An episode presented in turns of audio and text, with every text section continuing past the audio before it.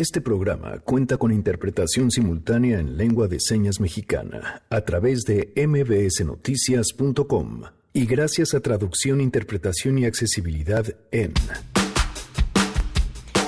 Desde hace ya varias semanas está vigente una polémica interesante que tiene que ver con los cigarros electrónicos. Vamos a platicar justamente sobre este tema en una mesa que no se pueden perder es un humo que te estás metiendo al cuerpo, es algo que por supuesto que es tóxico, tiene un poquito menos de tóxicos, de carcinógenos en comparación con el cigarro convencional. Además, la austeridad republicana de la 4T, que barrió también con varios funcionarios, muchos de ellos se ampararon. ¿En qué van sus casos? De eso platicaremos. Tenemos también buenas noticias y más. Quédense si arrancamos este jueves con sabor a viernes en A Todo Terreno.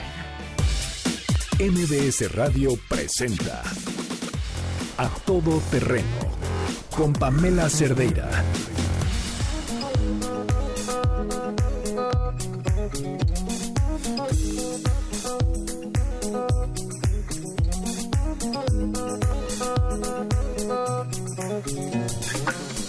No mentí con lo de sabor a viernes, Janine, perdón. ¿Cómo estás?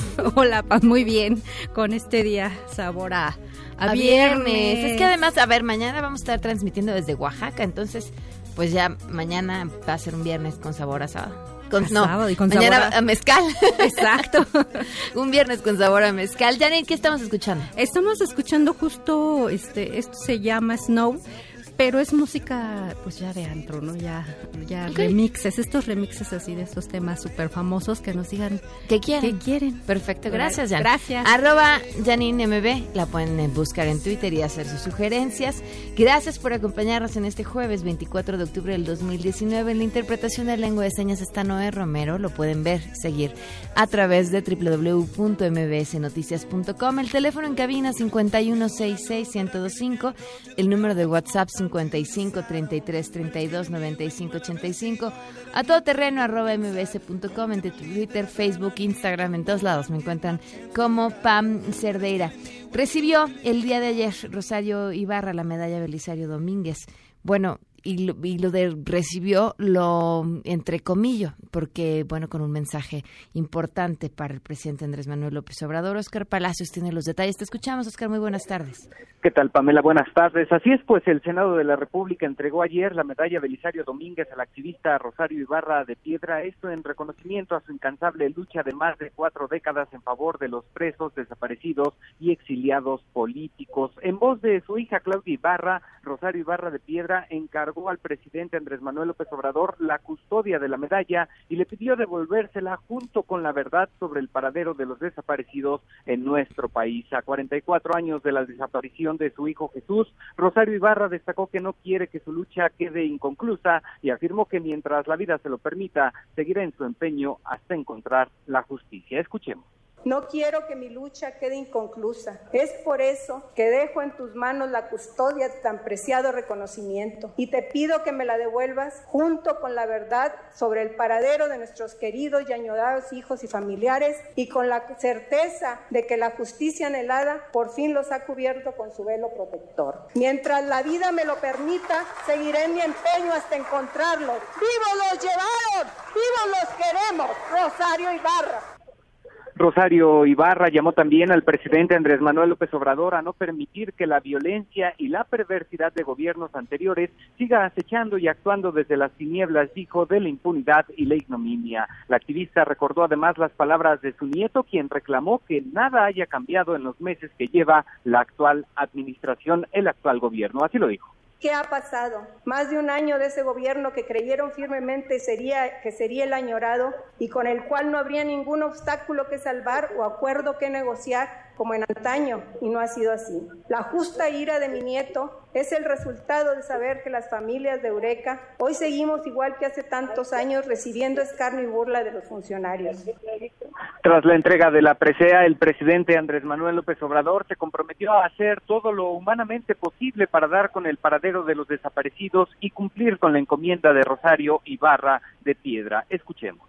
Voy a cumplir, voy a hacer todo lo que humanamente me sea posible para dar con los desaparecidos. ¿Lo detiene algo hasta ahora, presidente? Nada, soy libre, como es de dominio público, no puede haber ningún grupo de interés creado que impida el conocer toda la verdad sobre las desapariciones, sobre los crímenes que se cometieron en los gobiernos autoritarios.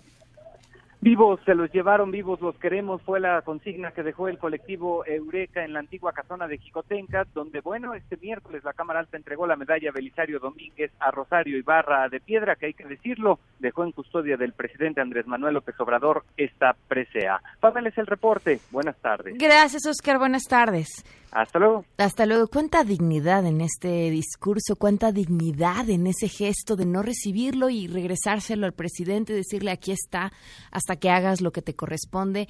Cuán falsa la promesa del presidente. Y ojo, no lo digo porque no crea en sus intenciones, podría tenerlas todas.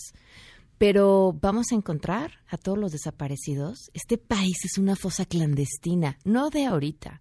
Lo sabemos sí de hace muchos años, pero sería prácticamente imposible. Habría que levantar el país entero, la tierra entera de este país.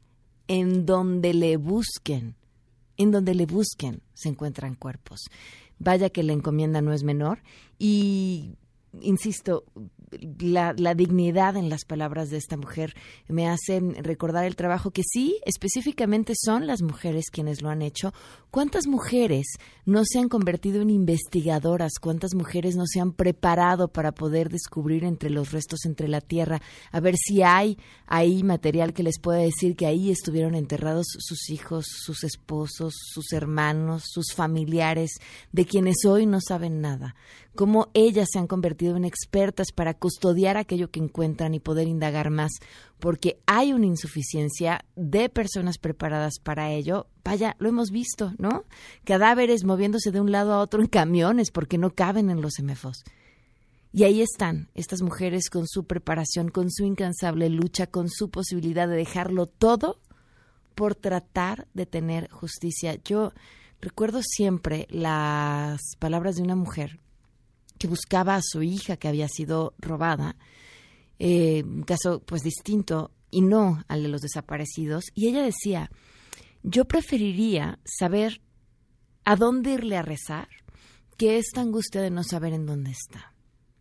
Y una mujer que, porque además en el camino, quienes deciden buscar un pariente, lo pierden todo, porque en la desesperación de saber en dónde está, pues tu pareja te deja porque tampoco puede con la angustia, porque tiene que seguir con la vida, el trabajo, lo que sea, entonces pierden el trabajo, pierden a su pareja, en una de esas hasta a sus otros hijos, porque se vuelcan de tiempo completo a tratar de buscar a, esta persona. Este fue el caso de esta mujer. Eh, y, y muchos años después dio con su hija que la tenían en otro estado, eh, con otro grupo de niños, este, vendiendo en las calles, de una niña de, de, una casa donde la cuidaban, donde la querían, donde le daban lo necesario, a convertirse en una niña eh, que estaba en la calle, que la drogaban constantemente, más la cantidad de abusos que ustedes puedan imaginarse por los que atraviesa alguien en esa condición.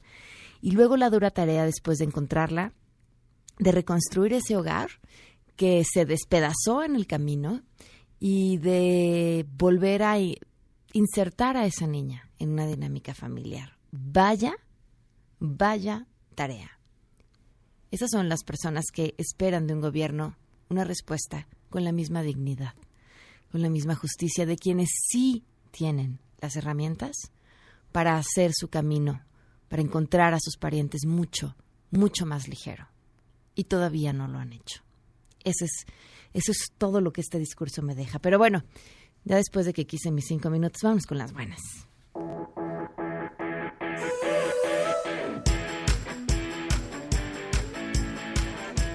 Juan Carlos Alarcón, híjole, buenas noticias con sabor a pan de muerto. Qué mejor, cuéntanos. Efectivamente, Daniela, gracias, muy buenas tardes. Inició la elaboración del tradicional pan de muerto que ahora lo realizan internos en los centros penitenciarios de la capital y lo hacen a partir de este miércoles. Ya están a la venta al público a través de la marca Hazme Valer.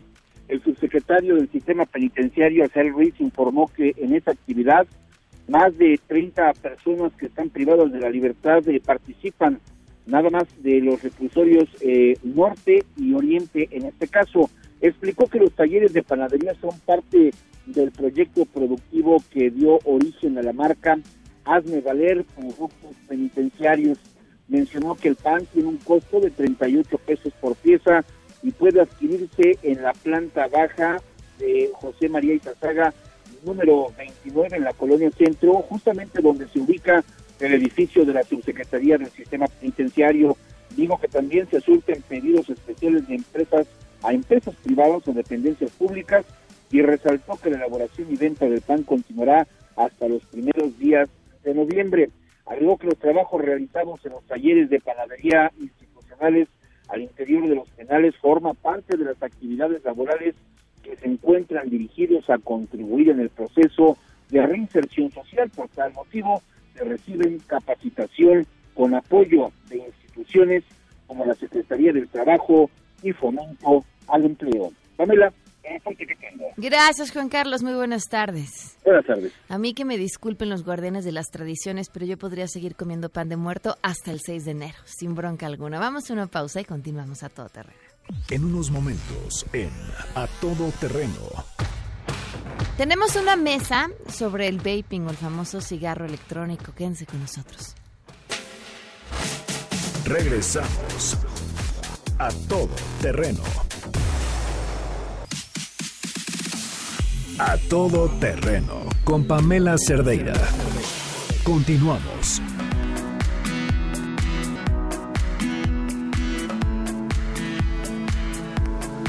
Loving can hurt. Loving can hurt sometimes. But it's the only thing. Janine para DJ de antro de Chavorrux. Digo, de no más bien no de Chavorrux. ¿Cómo? Vanguardia envejecida le, di, le diría el mismísimo Sergio Almazán. Pero él se pone en otra generación que yo creo que no le corresponde, ¿no? Algo un poco más joven que la vanguardia envejecida. ¿Qué, ter- qué término nos merecemos? Adultos contemporáneos. ¡Qué bonito! Bueno, arrancando el gobierno de Andrés Manuel López Obrador y bajo eh, pues este esquema de nadie puede ganar más que el presidente y vamos a reducirle los sueldos a quienes más ganan y subírselo a quienes eh, menos ganan. Se una gran cantidad de funcionarios públicos se ampararon hasta, ante esta medida, lo que, bueno, finalmente podemos estar de acuerdo o no, pero que te reduzcan el sueldo, pues es una violación a tus derechos laborales. Y le agradezco enormemente al licenciado Luis Alberto Fernández, él es justamente abogado especialista en amparo, que nos acompaña vía telefónica. Luis Alberto, gracias por acompañarnos, muy buenas tardes. Todavía no lo tenemos en la línea. Bueno, les cuento un poco. Él lleva amparos de muchísimas, de muchísimos funcionarios públicos que justamente cayeron bajo esta medida y vamos a platicar con él para saber en qué van, porque finalmente el trámite es algo largo y en este camino pues han encontrado alguna serie de irregularidades en cómo se han resuelto algunos, o bueno, o en el procedimiento de algunos, porque finalmente todavía no se han resuelto. ¿Qué pasa con estos funcionarios? Y ahora sí ya, nos, ya está con nosotros en la línea. ¿Qué tal, Luis Alberto? Muy buenas tardes.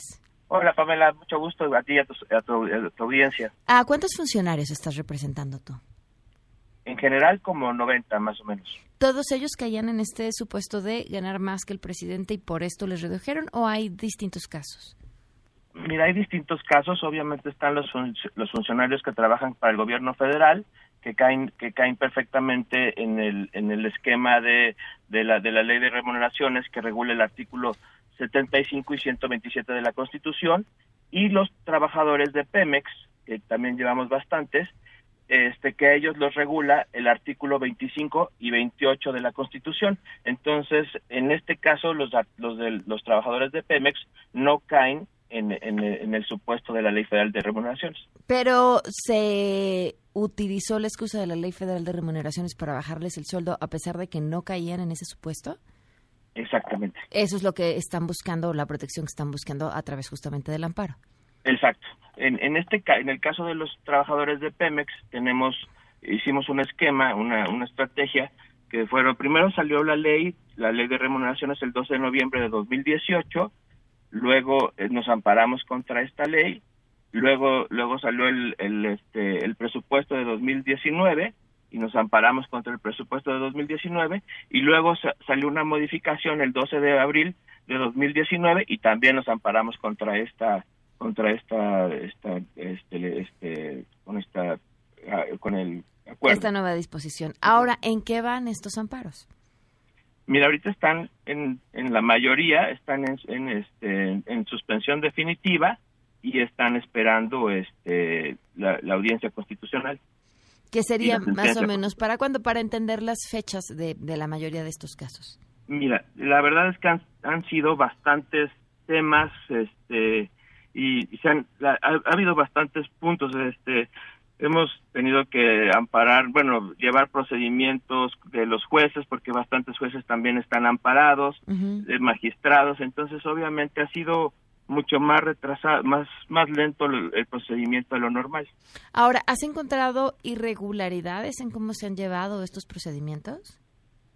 En algunos casos sí. Ahorita tenemos, en el caso de los casos del Pemex, eh, hubo una hubo una disposición de este el 31 de, de, de mayo de 2019 donde todos los casos de remuneraciones se mandaron a dos a dos juzgados de distrito este el primero y segundo auxiliares y este y ellos están llevando todos estos casos que son más o menos unos 20 mil, 25 mil casos. ¿Es normal que los casos específicos se manden con un juez en específico? Sí, es procedimiento normal. Lo que lo que nos ha pasado con este traslado de, de, expedientes es que eh, hay varios varios este, expedientes que no llegaron con pruebas, entonces esos eso sí nos está causando este problemas. O sea, a la hora que inician el procedimiento les dicen que falta documentación que sí se había mandado o que sí se había puesto desde el inicio. Sí. ¿Y con qué excusa?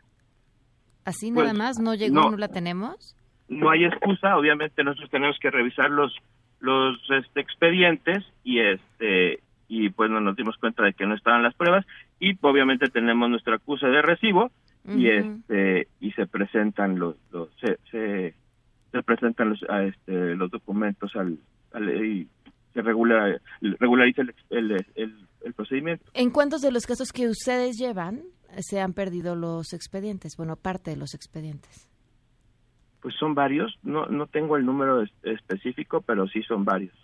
Y nos dices que más o menos son, en, total, no de los que llevan ustedes, pero del tipo de casos que se están llevando con funcionarios que fueron justamente estos juzgados, ¿eran 20 mil los que dijiste más o menos? Más o menos, es lo que, bueno, lo que ha salido en las, en las noticias. este, son, son alrededor de 20 mil, 25 mil asuntos. No, no, no tengo la, la, la cifra exacta, pero más o menos es por ahí. ¿Han podido ustedes detectar si esto de los expedientes es una tendencia que haya sucedido con otros despachos que lleven casos similares o no? No, no tengo información en ese sentido. Ok. ¿Qué sigue entonces para, para todas las personas que están en este proceso? Bueno, pues esperamos que, que dicten sentencias este, adecuadas conforme a derecho y eso eso va a ser, sería lo que lo que sería muy adecuado y, y, y lo legal. Ok, pues estaremos al tanto de estos casos. Muchísimas gracias, Luis Alberto. Igual, muchas gracias a ti y a tu, auditorio. Gracias. Hasta luego, muy buenas tardes. Pues nada más que se pierdan las pruebas, imagínense, nada más. Vamos a una pausa y volvemos. Regresamos a todo terreno. A todo terreno con Pamela Cerdeira. Continuamos.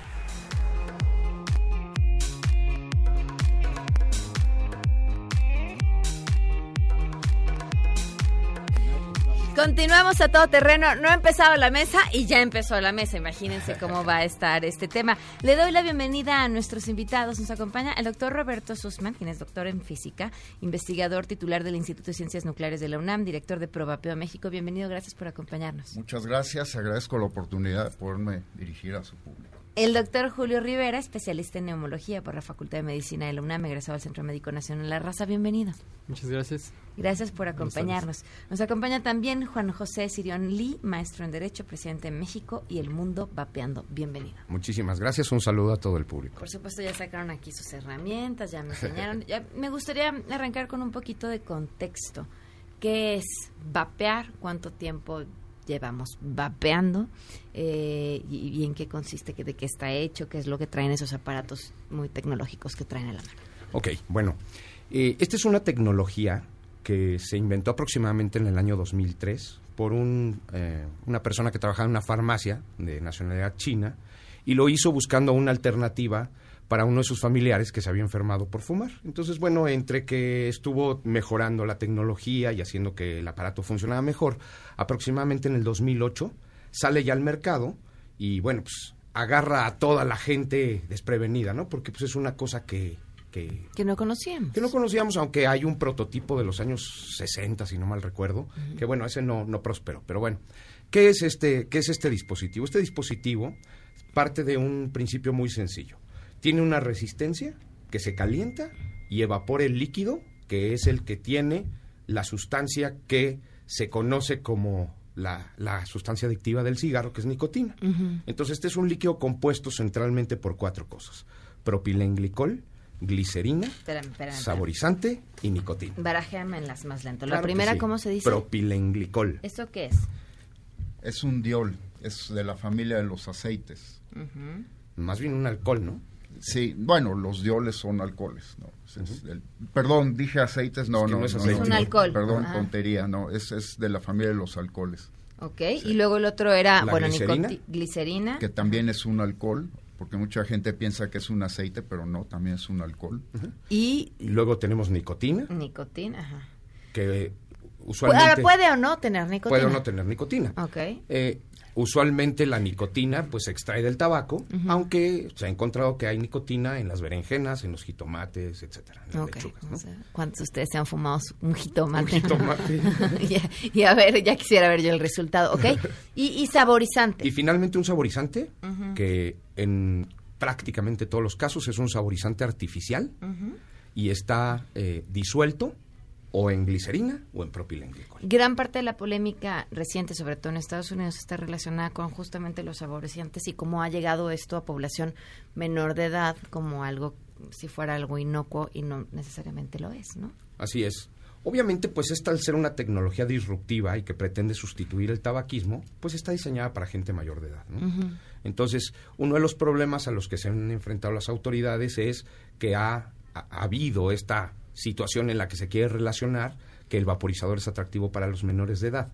Ah, se han dicho muchas cosas, como por ejemplo que los sabores son los que atraen a los menores de edad al consumo, aunque bueno, los estudios no indican esta dirección, eh, van, van por otra dirección, sobre todo porque es sabido que a los adultos también nos gustan los sabores. O sea, no, no, no vapearíamos todos si el único sabor que hubiera es a nada, a cigarro o a menta. O sea, una de las gracias precisamente es que existen todas estas opciones para poder utilizar un vaporizador en las condiciones que cada quien quiere. Es un argumento interesante porque el cigarro, y lo dice una exfumadora, no sabe bien. No sabe bien, exacto. ¿No? Y, y, y, aún así, este, pues muchos fumamos o hemos fumado y no es el sabor necesariamente lo que te atrae. Así es. E, en el caso de nosotros dos, que los dos somos exfumadores, eh, pues fumamos durante muchos años y pues en el momento que decidimos buscar una alternativa menos dañina, nos topamos con esta tecnología y pues lo primero que nos llama la atención es, ay, no sabe tan feo. Claro. ¿Sí? Y bueno, y como se puede graduar la nicotina, nos encontramos también con que esa ansiedad que da el dejar de fumar desaparece de inmediato. Entonces la transición en la mayoría de los casos es muy sencilla. A ver, quiero ir al doctor. ¿Hace daño? Bueno, eh, sí, de hecho, muchas de las cuestiones que se han visto, que se han estado estudiando por la parte médica, pues es los efectos que puede tener hacia la salud. Inicialmente era una propuesta muy que se veía muy atractiva para las personas que querían dejar de fumar como una parte del tratamiento. ¿Por qué? Porque el tratamiento farmacológico inicialmente con chicles eh, o parches de nicotina, medicamentos como el propión o la varniclina, eh, tenían cierta tasa de fracaso porque no tenían el mismo efecto tanto en el sabor, en la disponibilidad, el hecho o la mm, parte de la psique de poder estar fumando. Entonces, eso limitaba muchas veces el poder dejar de fumar. Entonces, una opción que se, ve, que se veía como un prospecto era el cigarrillo electrónico. Sin embargo, no se habían tenido o no se tenían estudios de todos los efectos que pudiera tener a largo plazo y que realmente las sustancias que contenía no fueran similares también a las del tabaco, sobre todo pensando en los problemas que puede ocasionar este, cardiovasculares, problemas de cánceres, Ajá, que puede ser que en el caso del tabaco pues es prácticamente a todos niveles, el que más puede impactar o que más llama la atención pues es relacionado al pulmón. Pero no se había estudiado esto y los muchos de los componentes no se revelaban, es decir, muchas de las sustancias que están involucradas en la acción de estos eh, dispositivos, pues no se había estudiado qué efectos iban a tener hacia las personas. Y no se había tenido tampoco un estudio o estudios que pudieran limitar que realmente estas personas solamente estuvieran vapeando y que fuera un efecto directo del vapeo o que fuera también relacionado al consumo de otras sustancias. Claro, a ver si tú dejas, si tú fumas 10 años, 20 años y dejas de fumar con un vapeador y tienes un problema de salud, es más probable que sea derivado de lo que fumaste durante 20 años y no necesariamente con... Era, era lo que inicialmente se estaba viendo. Sin embargo, este año, precisamente hace un mes, se publica un artículo enfocado precisamente en estas personas jóvenes, de promedio 19 años, que no tenían antecedente de consumo de tabaco. ¿Y qué encontraron? Eh, empezaron a encontrar que sí tenían afección, que esa afección se presentaba eh, generalmente después de un consumo de 90 días. Bueno, se tuvo que limitar la población de esa manera para tratar de evitar el sesgo y de que pudiera ser por otras enfermedades o por otras, este, perdón, por otras sustancias. Entonces, estas personas que eran jóvenes no tenían antecedente de consumo de tabaco, sí tenían en algunos pacientes que se estudiaron antecedente de alguna enfermedad pulmonar, pero era asma que tiene un comportamiento completamente distinto y que no llega a ocasionar estas complicaciones.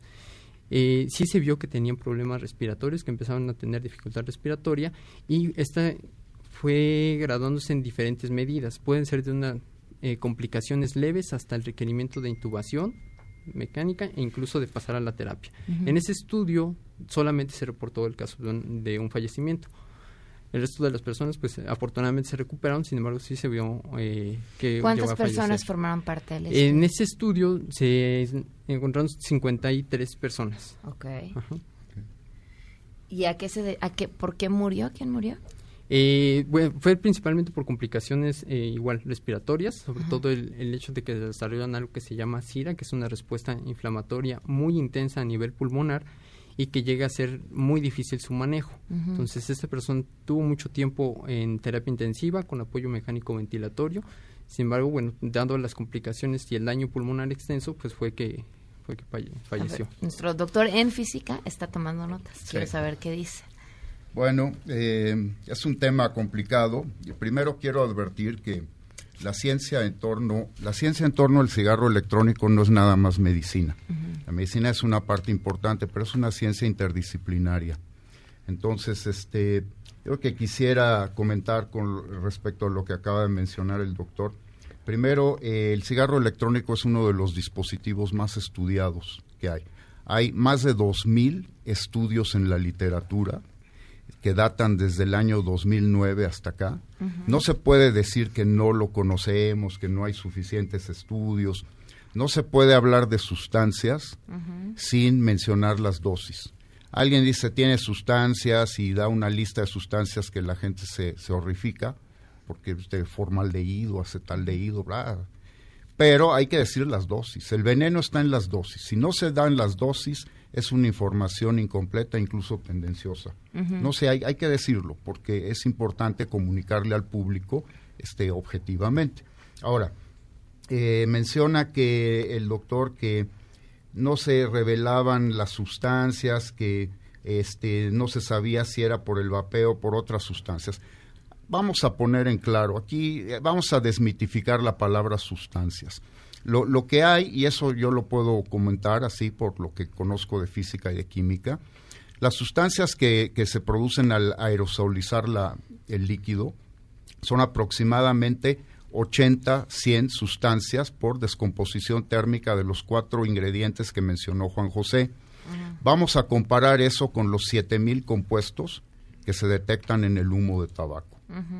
Entonces, olvídense de estar mencionando nombres químicos de la sustancia. El cigarro electrónico no está sustituyendo al aire puro. El cigarro electrónico está sustituyendo al humo de tabaco. Y ese es el estándar con el que se tiene que comparar. Quien lo quiere comparar con el, con el aire puro, siempre, siempre va a mostrar que el cigarro electrónico es súper tóxico. Ahora, eh, tú dices, bueno, eh, hablábamos de cuatro sustancias de las que estaba hecho, pero, pero sí, o sea, hay un control eficiente en el mercado para decir, esto trae, porque hay Sí. vapeadores con marihuana, hay Ah. va- o sea, Muy importante, qué bueno que mencionas esto porque hay ahora una gran confusión.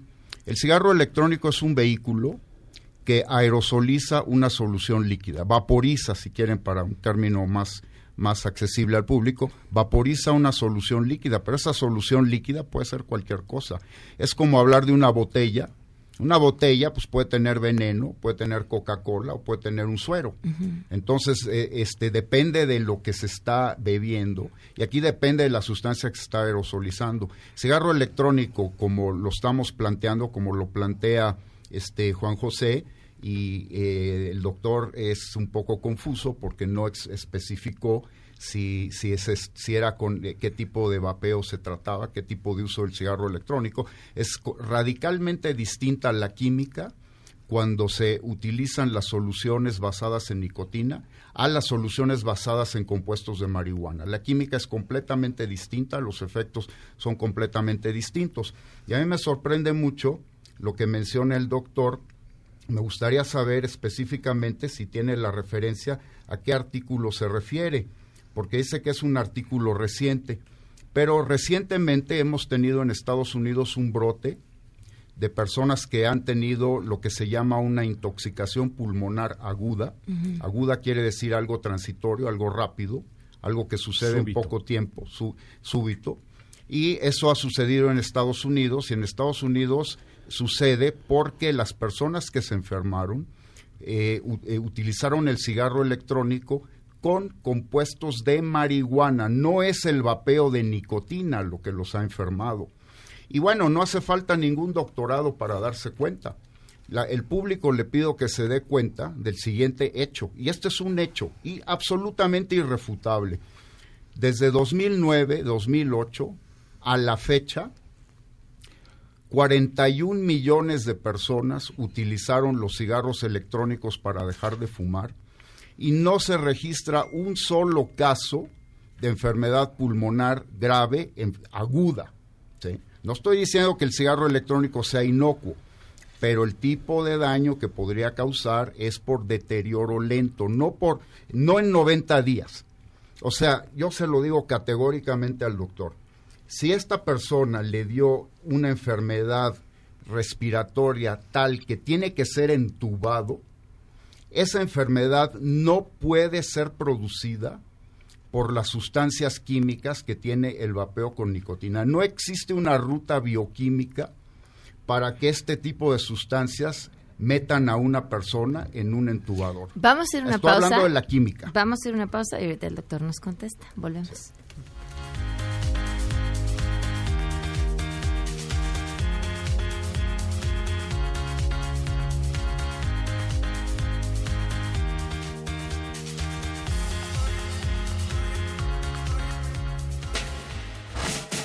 Regresamos a todo terreno.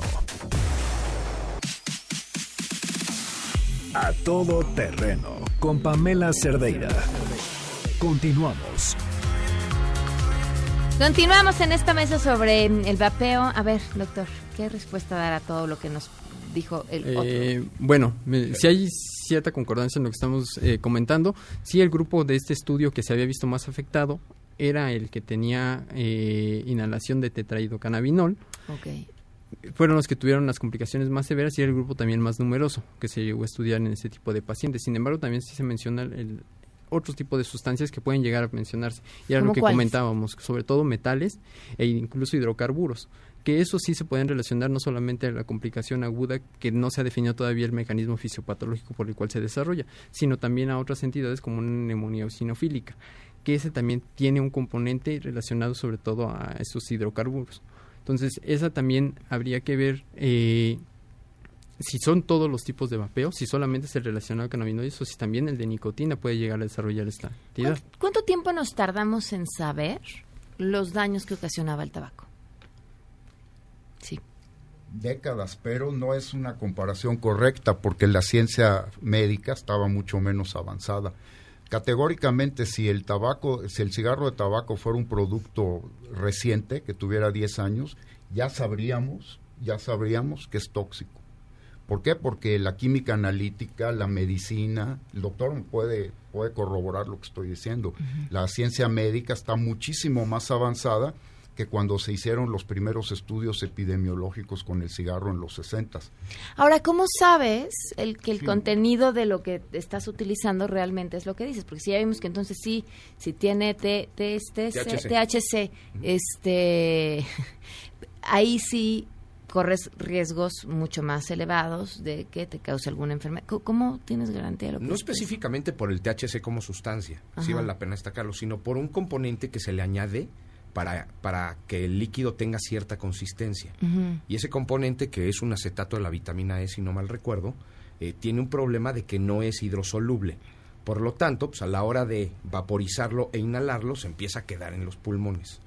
Tip- ese tipo de componentes no se utilizan en el vapeo con líquidos que tienen nicotina o en los que no tienen nicotina. Porque son solventes en agua. Exacto, o sea, aquí Insisto en mi pregunta, ¿cómo sabes? Porque no sé qué tan regulado está el mercado. ¿Cómo sabes que el liquidito que le estás poniendo a tu vapeador no trae alguna de estas sustancias que sí pueden hacerte daño? ¿Cómo sabes cuando vas a, a la viñatería que el, que el tequila que te están vendiendo no está, bautizado. adulterado? No, porque hay un montón de controles. O sea, Ah, hay, hay un montón está de controles clave. estatales. Hay, En pero los Europa, hay sobre claro. pero en México. No, en México no. En México no, pero, pero veamos. Vamos veamos a Europa a comprar países. el liquidito. No, no, pero es que mira, muchos de los líquidos que se consiguen en México son importados, vienen de Francia, de Estados Unidos, y entonces ya tienes el control de calidad del país de origen. ¿sí? Y, y este, eso es un argumento muy fuerte a favor de la regulación. Ok, o sea, si, si me dejan a mí, eh, yo, yo estoy viendo precisamente toda la situación de la regulación Ajá. y como antecedente tenemos lo siguiente. en la Ley General del Control del Tabaco, la fracción sexta del artículo 16 de esta ley habla de una prohibición a aquellos dispositivos que no siendo del tabaco tienen alguna similitud con productos del tabaco o con una marca de productos de tabaco. Esto claramente no prohíbe los cigarros electrónicos. Sin embargo, la COFEPRIS hizo una interpretación de esta fracción y dijo que esta sirve para prohibir los cigarros electrónicos. Entonces, en un área gris legal, donde no hay una regulación específica que determine cómo se van a llevar a cabo toda la, toda la Comercialización. comercialización de estos productos, la COFEPRIS inventa una prohibición, ¿sí? Y entonces empieza una situación, pues ya sabes, ¿no? O sea, si ellos dicen que está prohibido y otros dicen que está permitido y en la ley no dice exactamente cómo es, se vuelve un desajuste, ¿no? Eh, ¿Qué es lo que ha pasado a raíz de esto? Bueno, pues algunos empresarios eh, víctimas de, las, de los ataques eh, legales de COFEPRIS han interpuesto juicios de amparo y la Suprema Corte de Justicia, cuando menos en unos seis o siete casos, cuando menos, ha determinado que la interpretación de COFEPRIS es inconstitucional, rompiendo un- una cosa que se llama el principio de proporcionalidad. Cualquier persona en su sano juicio sabe que si está permitido el cigarro, pues es absurdo prohibir algo que se parece, ¿no? O sea, Claro. por decir algo que se parece. Entonces, bueno, lo que ha pasado aquí es que estamos en ese juego de que ellos dicen a mí no me importa aunque haya los amparos, este, pues, al que lo ampararon ya no le hacemos nada, pero sobre todo los demás voy. Sin embargo, la industria en México ha estado creciendo y ha fijado ciertos estándares en la producción de las cosas. ¿Por qué? Porque pues no podemos estar arriesgándonos a que las cosas que se tengan aquí pues puedan causarle algún tipo de daño a la gente, ¿no? Entonces, la industria grisácea en la que están los vaporizadores en México, pues se basa precisamente en la confianza que tienen los consumidores hacia ciertas marcas. Entonces, todas las cosas se compran eh, con grados farmacéuticos, la nicotina se compra de muy buena calidad, etcétera, etcétera, etcétera. Entonces, sí es Pero, un pero problema estás hablando de... mm, autorregulación. ah, de autorregulación por una industria que según la COFEPRIS está fuera de la ley, pero algunos están amparados, pero entonces ¿quiénes, quiénes sí, quiénes no? ¿Quiénes son los que sí se están regulando y quiénes no? Bueno, ese problema que tú estás que tú estás señalando existe Y, y, es por eso que en reiteradas ocasiones se ha solicitado que se haga una regulación eh, objetiva, clara, con base en la evidencia científica, no que se les eh, compare directamente con los cigarros porque no lo son, y que se haga una regulación que sirva esto con un enfoque del concepto de reducción del daño para presentar una oportunidad a la gente a que pueda tener una opción diferente al cigarro convencional. Hemos estado metidos en muchísimas mesas de trabajo con eso, todavía no llegamos a un avance notorio, pero bueno, la idea es esa. Nosotros los que estamos apoyando esta situación del vapeo, no queremos que esto sea una cosa ilegal, queremos que esto esté regulado para, sobre todo, garantizarle a los consumidores que lo que adquieren esté en parámetros de lo que, de lo que debe de ser, ¿no? Les preguntaba fuera del aire sobre los um, vapeadores pasivos. Eh, eh, aquí me dieron una respuesta y me dijeron no existen. Pero quisiera que escuchara al doctor, al, doctor médico primero. es un tema de eh, física. Bueno, pues en ese aspecto realmente nosotros no tenemos un, estudio o algo que nos indique que esas personas también se ven afectadas, como en el caso del cigarro, que toman un, humo del, o que sean fumadores pasivos, que ahí sí las sustancias que contiene el cigarro tienen la capacidad pues de permanecer más tiempo en el ambiente, incluso impregnarse en la ropa o incluso en los muebles, y esa situación pues obviamente daña al, al entorno, no solamente al fumador, sino también a la persona que está cerca.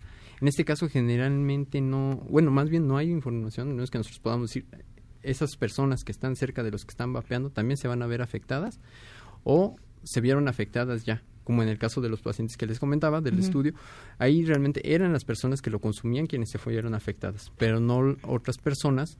Entonces ahí esa también sería una parte que se tendría que investigar realmente, qué tanto se pueden afectar y si esos efectos son similares al tabaco tal vez a largo plazo o si también vayan a presentar en un momento esas alteraciones de forma aguda. Doctor, en física. No, sí se, sí se ha investigado, no, no en México, pero sí hay muchos estudios sobre las emisiones ambientales del cigarro electrónico. De hecho, yo tengo ya sometido a publicación dos estudios. Un estudio es en el que comparo las emisiones que genera el cigarro electrónico ambientales, no, no lo que el usuario absorbe, sino lo que el usuario y este lo que puedo mostrar es que es menor contaminante que otros que, por ejemplo, cocinar, asar carne, prender velas, ni se diga estar en un estacionamiento. Ahora, quisiera explicar un poco rápidamente qué es lo que sucede. Primero, eh, el, eh, el cigarro, si ustedes se fijan en un cigarro, el cigarro tiene dos fuentes de contaminación, lo que sale de la boca del fumador y lo que está saliendo de la punta encendida del cigarro. Lo que es más tóxico y más contaminante es lo segundo. La punta. La punta, claro, eso no se absorbe. El cuerpo es un pequeño laboratorio. Entonces, al absorber el humo, lo modifica y lo que sale es mucho más diluido. El cuerpo típicamente absorbe el 90%, tanto del humo como del aerosol del cigarro electrónico. Y eh, lo que sale de la punta del cigarro, ese es lo tóxico. Y es como el 80% de la masa que se libera al ambiente. El cigarro electrónico, como no es producto de la combustión, aquí no hay una punta encendida, entonces toda la contaminación es lo que sale del cuerpo, que es el 10%, el 10 de lo que entra, y además es un aerosol de tipo niebla, inestable, o sea, si yo, por ejemplo, ahora en el estudio lanzo una nube con la boca, una nube de aerosol, en dos minutos eso es indetectable las, eh, se habla mucho de la materia particulada, las partículas, pero aquí no hay partículas. En el cigarro de tabaco sí, la contaminación ambiental. Aquí lo que hay son microgotas de propilenglicol. Esas se evaporan en un minuto y todo el gas se disipa en dos minutos. Entonces, eh, cuando calculamos la toxicidad de algo, es primordialmente importante ver el tiempo al que estamos expuestos a este estímulo. Yo puedo estar expuesto a plutonio por una millonésima de segundo, no va a pasar nada. Yo puedo estar expuesto a un contaminante menor todo el tiempo, como en la contaminación ambiental y los daños, hay evidencia epidemiológica. En el caso del cigarro electrónico, cuando yo libero la nube, la libero ah, hacia ti, tú estás expuesta dos minutos. Y eso si te lo libero directamente, porque es un aerosol que se disipa muy rápido. Entonces, eh, ya hay estudios que muestran que los efectos en, personas pasivas son prácticamente insignificantes, a tal grado que en el Reino Unido eh, el, el, uso de los vaporizadores no está catalogado como parte de los espacios de libres de humo. Ah, a eso quería yo llegar. ¿Y en dónde sí? ¿En dónde? En, en, ¿Cómo van esas regulaciones? ¿En dónde sí se permite utilizarlo y en dónde no? Ya vimos que aquí estamos en un limbo absoluto. Sí, sí, sí. Eh, pero eh, en Europa ha habido algunas cosas que, que señalan que no se observa igual que el cigarro. ¿no? Por ejemplo, en Inglaterra hay espacios específicos en los que se puede utilizar el vaporizador. Vale la pena destacar que Inglaterra es un país que incorporó al cigarro electrónico dentro de su política de salud pública. O sea, si yo soy un fumador que quiere llegar a acceder a una terapia por parte del gobierno, la salud pública inglesa me proporciona mi cigarro electrónico si eso es lo que yo quiero utilizar. Me ponen obviamente los parches, los chicles, el champix y el, y el vaporizador, pero el gobierno lo, lo, lo, lo, pone y además lo promueve. O sea, el gobierno promueve el vapeo como una alternativa menos dañina al cigarro convencional. Y entonces hay áreas específicas donde se puede vapear, aunque no se pueda fumar, por ejemplo. En España, por ejemplo, en el caso de las cuestiones de comercio, eh, el, el dueño del negocio determina si su negocio será un negocio en el que se puede vapear o no. Por ejemplo, una discoteca esta discoteca es para vapear y esta discoteca no. Lo que no pueden hacer en el caso del cigarro. En el cigarro no se puede fumar en, en interior. El cigarro es tóxico. Oigan, tengo que, despedir la mesa, pero a manera de conclusión, eh, y si me equivoco en algo de lo que digo, levanten la mano. O sea, finalmente, comparado con el cigarro, es mucho menos nocivo que el cigarro. Eso no quiere decir que sea inocuo, pero bueno, es. Eh, es. un tema absoluto de libertades, y les se los decía en el corte las libertades se ejercen con información. Les agradezco mucho a los tres que nos han acompañado. Muchas gracias. Muchas gracias, a todos, gracias. al doctor este por eh, queremos dialogar con los médicos. Tenemos muchos puntos en común y, este hacemos una invitación a que a que también nos busquen en las redes Probapeo México este .org .mx. ¿Coincides, doctor, en que tienen muchos puntos en común? Eh, no. En algunos sí, en otros creo que todavía tenemos que discutirlo más ampliamente. Pero hay que hacerlo. Ok, muchísimas gracias. Bueno, yo los voy a invitar a que hagan algo que sí está permitido y que sabe rico y que les la van a pasar increíble. Cooperativa Pascual acaba de lanzar un nuevo sabor espectacular, es el Boing Uva Arándano. Están seguros que cambiará su día y que va a cambiar la historia de las bebidas como siempre las han probado. Es único porque ofrece el mejor balance de sabor, un súper refrescante y delicioso. Y pruébenlo, Boing Uva Arándano delicioso cuando lo prueban, que no lo van a cambiar por nada. Y además, pues es de Cooperativa Pascual, 100% mexicano. ¿Qué más quieren? Sheila, ¿qué se está cocinando esta tarde? Pam, buenas tardes a ti y al auditorio. Pues el Senado de la República avaló hace unos momentos en comisiones las minutas de la Cámara de Diputados correspondientes a la Ley de Ingresos 2020.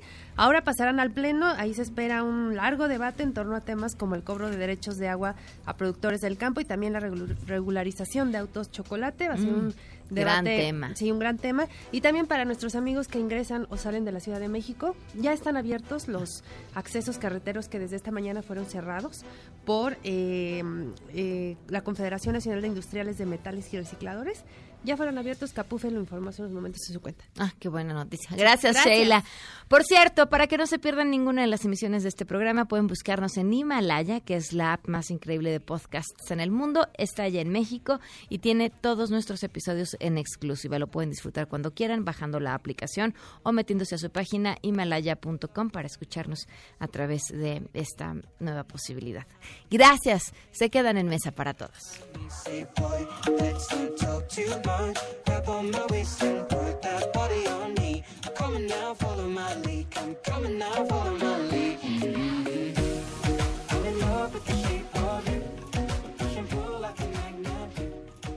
MBS Radio presentó A Todo Terreno con Pamela Cerdeira, donde la noticia eres tú.